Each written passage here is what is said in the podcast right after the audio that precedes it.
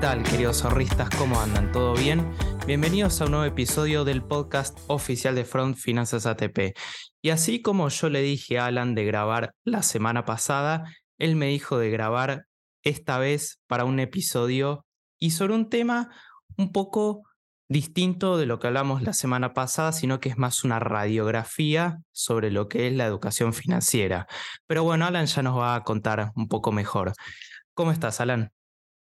¿Cómo andas, Sebas? ¿Todo bien? ¿Todo bien, vos? Arrancando a full. Muy bien, muy bien. Segundo episodio.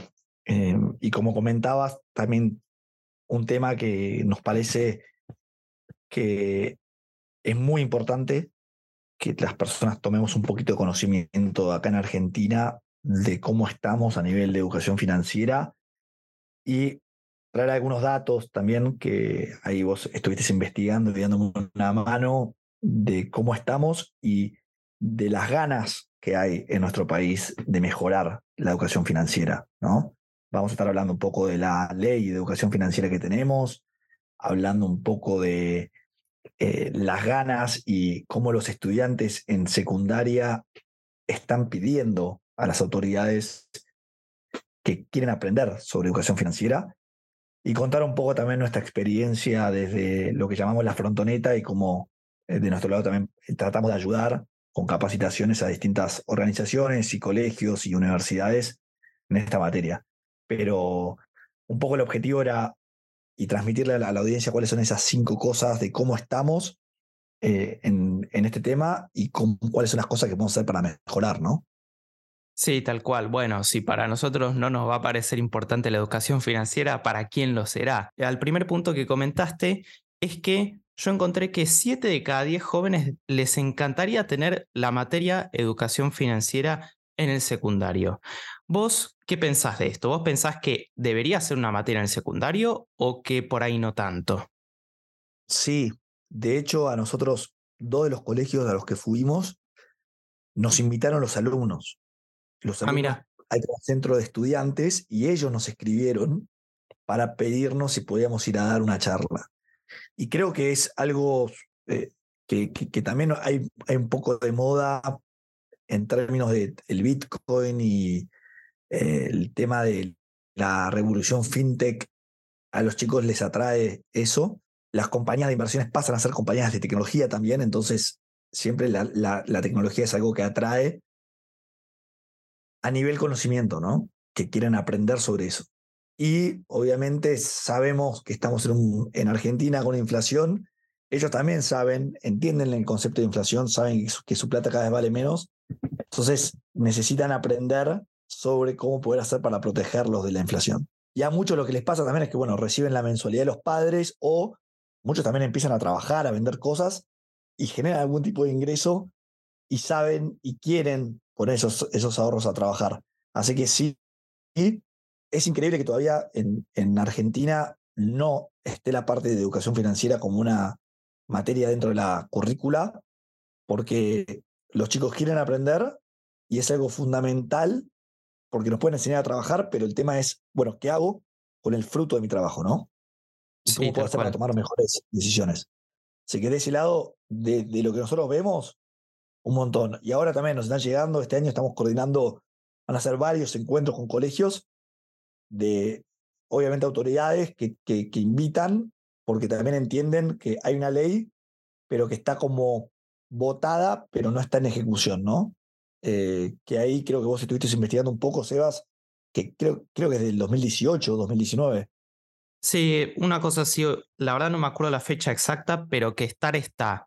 O sea, y está como ley obligatoria. De hecho, yo que, está bien, ya pasaron cinco o seis años que terminé el secundario, pero no tuve nada ni, ni un acercamiento. Sí tuve como materia economía, pero no tuve nada cercano a lo que es la educación financiera. De hecho, mucho me capacité con ustedes, así que como que mis primeros pasos fue directamente en front. Entonces fue mucho aprender de ahí, de YouTube y qué sé yo, y algunos cursos de más. Pero sí, yo en ese sentido coincido con vos. Y de hecho, esto se complementa con el segundo punto que te quería marcar, que es que en Argentina se ha hecho una encuesta, no, no tengo el detalle, pero después eh, voy a pasar la nota, que hay muy bajo conocimiento financiero. De 39 países encuestados, Argentina está en el puesto 37. Y esto está muy en línea con lo que decís, porque así como hay bajo conocimiento, pero a la vez los pibes como que lo notan y por eso te piden que vayas, de algún, que vayan de alguna forma, ¿no? Sí, eh, la... A ver, hay preguntas de interés compuesto, por ejemplo, que no saben contestar, que es algo también básico a la hora de invertir. Cuanto antes empezás a invertir y antes eh, generás algún tipo de interés, ese interés va a ser cada vez más capital y ese capital va a ser cada vez más interés. Entonces, ese tipo de cosas ni siquiera eh, se pueden contestar correctamente en, en los colegios. Hay también obviamente distintos eh, niveles ¿no? de, de, entendimiento. Podemos ser muy buenos en matemática, pero si no entendemos los conceptos financieros, difícilmente podemos usar esa matemática para después eh, hacer algo práctico con nuestros ahorros, ¿no? O mismo un presupuesto personal, ¿no? Que, debería también ser algo que es esencial eh, es como una de las columnas o, verticales de una buena salud financiera tener un presupuesto personal. Entonces, en Argentina, muy poca gente arma presupuestos personales, ¿no? Es como que vamos en un día a día y mucha gente no sabe cómo armarlo, ni siquiera. Entonces, eh, en términos de conocimiento, tenemos que encontrar la forma de dar este conocimiento, obviamente los colegios que te lo piden, y elevar eso, ¿no? Porque a veces es como bastante frustrante ver a nuestro país en esa posición con los niveles de inflación y incertidumbre económica que tenemos, ¿no? Entonces tenemos que encontrar alguna forma de poder generar un mayor conocimiento. Sí, tal cual. Y ahí te agrego que incluso la, la planificación y dedicarle al menos un ratito es clave, porque si bien nosotros podemos saber cómo protegerlo de la inflación y eso, eh, es importante marcar esto que vos decís de al menos tener un presupuesto o algo como un registro de gastos. Vos también esto lo crees importante, ¿no?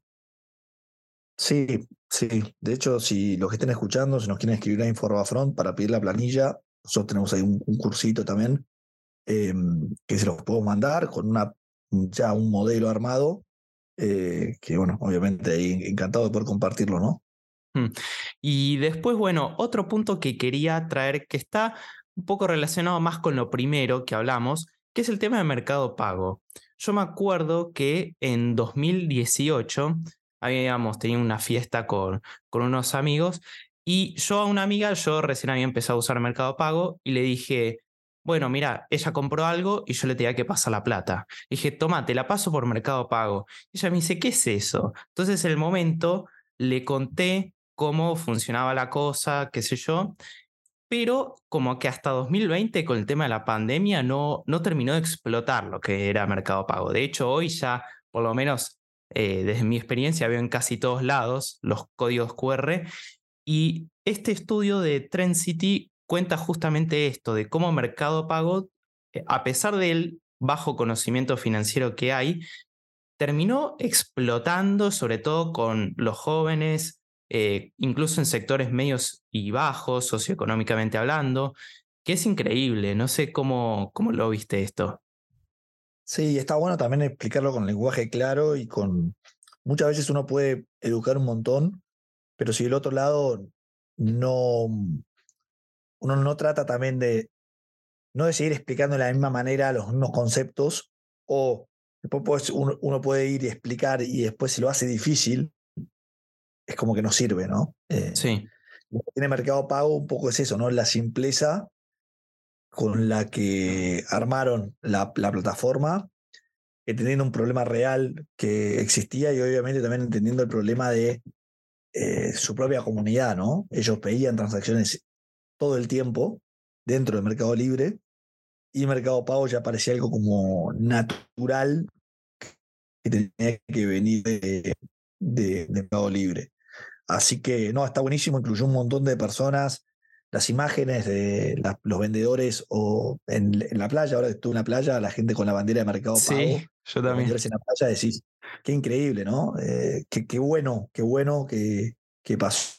Yo me acuerdo de haber estado en una charla de, con, con Marcos Galperín, que estaba en ese momento con, creo que es, es Agote, el de, el de en una charla que, que ellos dieron y que ahí Marcos empezó a hablar un poco de lo que iba a venir, de mercado, de, mercado pago, y dije, o sea, eh, eh, es, es, es acá, ¿no? Eh, de hecho, también compré CEDARS de Mercado Libre en ese momento, pero creo que es algo muy rico lo, lo, que hizo Mercado Pago y está buenísimo que incluya a cada vez más personas, también dan, dan capacitaciones financieras, la parte de préstamos, está muy bueno.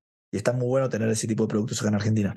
Sí, tal cual, lo, de las playas es tal cual. Hay veces que los ves con la remera y atrás tienen el QR grande o ya te tiran el alias.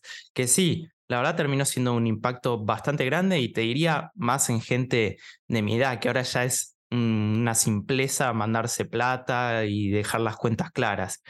Y después, como último punto que te quería marcar, era que el 91% de los adultos tiene cuenta bancaria. Esto sí es curioso porque si nosotros hablamos recién de que Argentina tiene bajo conocimiento financiero, pero el 91% tiene cuenta bancaria.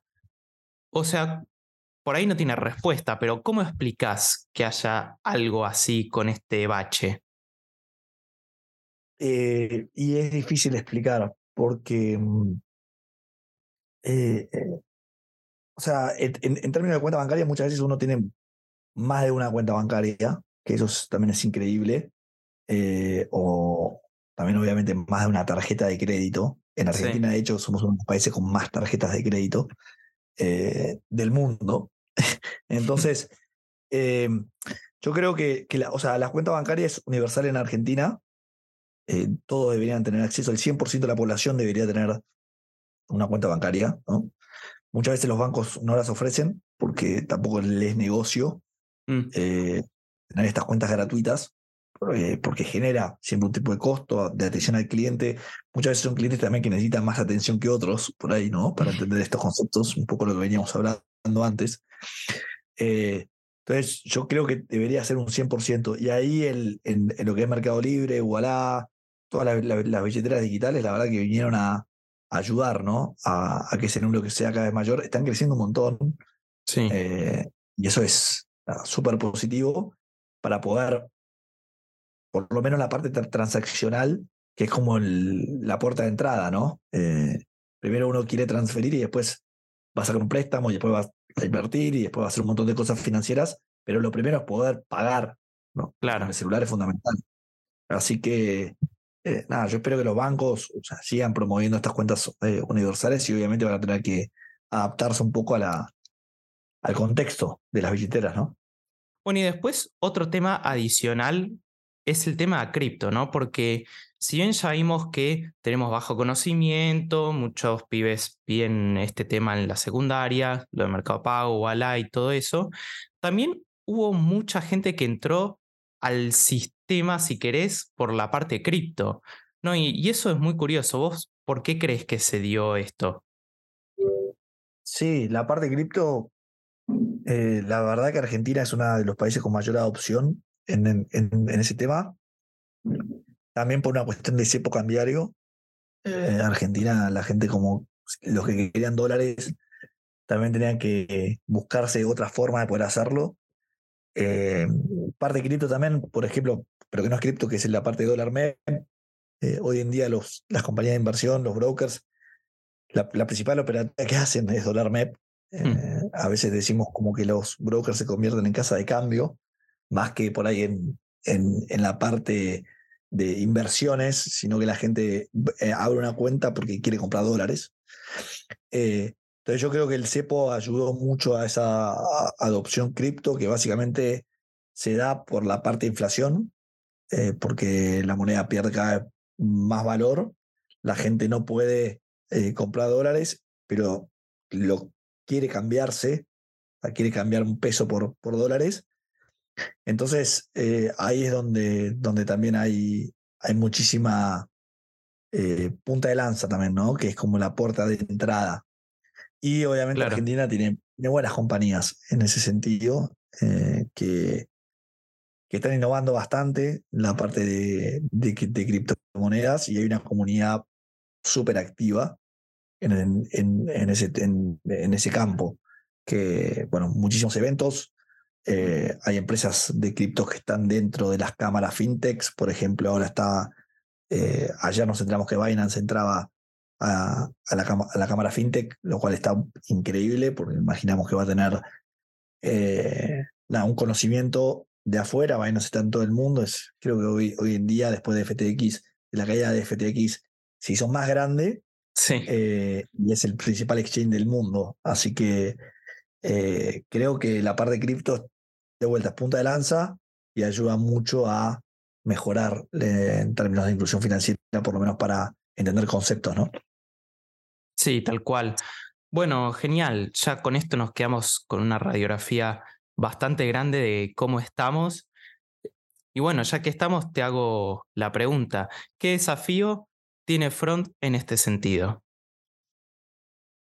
No, seguir a ver, como desafío un poco ya tenemos claro lo que, tenemos que ir haciendo, eh, que seguir educando, eh, seguir armando contenido y seguir pensando y, siendo creativo de cómo poder explicar cosas complicadas de manera simple, que es un poco lo que comentábamos anteriormente.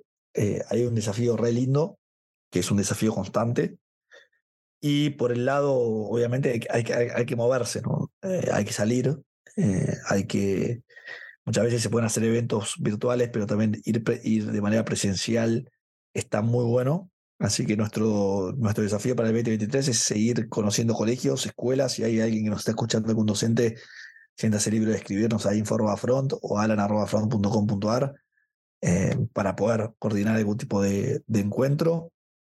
Así que de nuestro lado, como desafío es ah, eh, seguir explotando lo que hoy tenemos. Eh, y, y seguir trabajando con colaboradores que nos quieran ayudar en esta misión de, de mejorar la salud financiera en Argentina. ¿no? Así que todo lo que esté alineado bajo eso, bajo ese paraguas, eh, vamos a estar trabajando. Impecable. Sí, si hay algún docente, me sumo. bueno, Alan, muchas gracias por, por este episodio y bueno, nos estamos viendo en otro. Dale, un fuerte abrazo, Sebas. Gracias por quedarte hasta el final. Acordate que si te quedó alguna duda en especial, puedes escribirnos a info.front.com.ar y saldaremos tu duda en el episodio siguiente. Acordate también que puedes seguirnos en Instagram, TikTok y Twitter, así podemos lograr armar la comunidad de ahorristas más grande de Latinoamérica. Gracias y nos vemos en el próximo.